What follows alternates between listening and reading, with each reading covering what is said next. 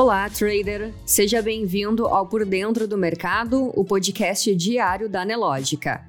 Você confere agora os acontecimentos e dados econômicos que vão movimentar o mercado financeiro nesta sexta-feira, 11 de novembro. O Ibovespa hesitava na abertura de hoje após tombo na véspera, com uma nova enxurrada de resultados corporativos no radar enquanto agentes financeiros seguem atentos ao novo governo. Na Ásia, os mercados acionários registraram ganhos robustos nesta sexta. O fato de que o governo da China relaxou algumas restrições para conter a Covid-19 animou investidores em geral. Na Europa, as bolsas operam majoritariamente positivas, com exceção da Bolsa de Londres, que opera em queda após dados de contração de 0,2% na economia do Reino Unido.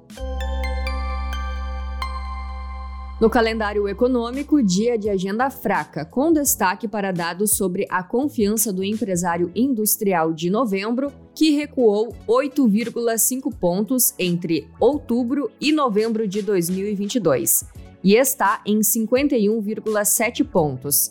É o segundo mês consecutivo de piora da confiança, após sucessivos avanços de otimismo do setor industrial ao longo do ano.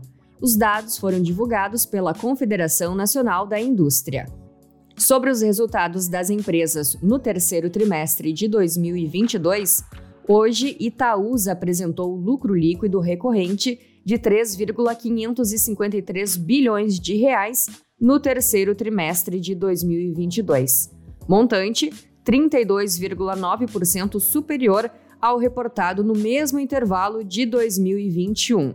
Ao final do pregão, a CEMIG reporta seus resultados.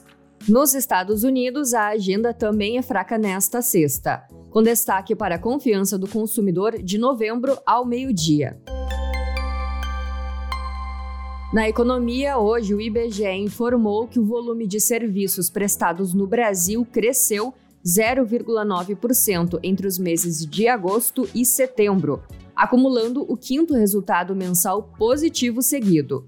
No acumulado do ano, a alta atinge 8,6% e, em 12 meses, chega a 8,9%. Com esse resultado, o setor está 11,8% acima do patamar pré-pandemia e alcançou o ponto mais alto da série histórica superando novembro de 2014. Os dados são da pesquisa mensal de serviços. Seguindo na economia, as compras realizadas com cartões de crédito, débito e pré-pagos cresceram 20% no terceiro trimestre, somando 827 bilhões de reais no período, de acordo com dados divulgados ontem, na quinta-feira, pela Associação Brasileira das Empresas de Cartões de Crédito e Serviços. Na comparação entre as modalidades, o destaque foi o uso do cartão de crédito, que cresceu 25,6%, registrando 527,6 bilhões de reais em pagamentos no terceiro trimestre. Na política, o vice-presidente eleito e coordenador geral da equipe de transição, Geraldo Alckmin, anunciou ontem uma lista com 36 novos nomes para fazer parte da transição para o futuro governo. Os nomes estão distribuídos em seis novos grupos técnicos: comunicações, direitos humanos, igualdade racial, planejamento, orçamento e gestão, indústria, comércio, serviços e pequenas empresas e mulheres. Sobre os nomes para os ministérios, à noite, o presidente eleito, Luiz Inácio Lula da Silva, disse que só anunciará os primeiros nomes de ministros a partir do próximo dia 19, quando retorna de viagem à Conferência das Nações Unidas sobre Mudanças Climáticas. Na área internacional, a economia da zona do euro crescerá mais do que o esperado anteriormente em 2022 e deve desacelerar mais do que se imaginava em 2023. Mas a desaceleração afetará apenas ligeiramente os empregos ou as finanças públicas da região essa é a previsão da Comissão Europeia divulgada nesta sexta-feira.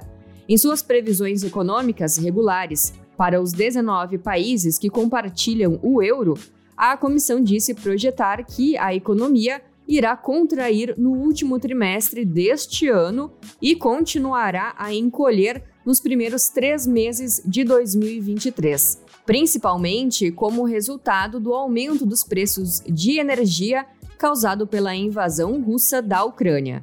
Ainda na área internacional, o Banco Central do México decidiu ontem elevar a taxa básica de juros em 75 pontos base, a 10%.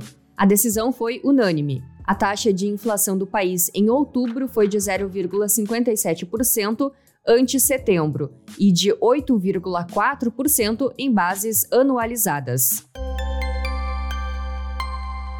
No mercado financeiro, o Ibovespa revertiu o movimento tímido da abertura e às 10h30 o principal índice da B3 subia 1,31%, aos 111.217 pontos. Enquanto isso, o dólar operava em queda de 0,70%, cotado a R$ 5,30. Já o Bitcoin operava em baixa de 0,93%, aos 17.396 dólares. Já em Nova York, ontem, os índices fecharam positivos. O S&P 500 encerrou o pregão com forte alta de 5,54%, Dow Jones de 3,70% e o índice Nasdaq subiu 7,35%. Você pode conferir essas e outras notícias na sua plataforma Profit Pro. Se você ainda não é assinante, faça hoje mesmo o seu teste grátis. O link está na descrição do episódio. Um ótimo dia e até a próxima!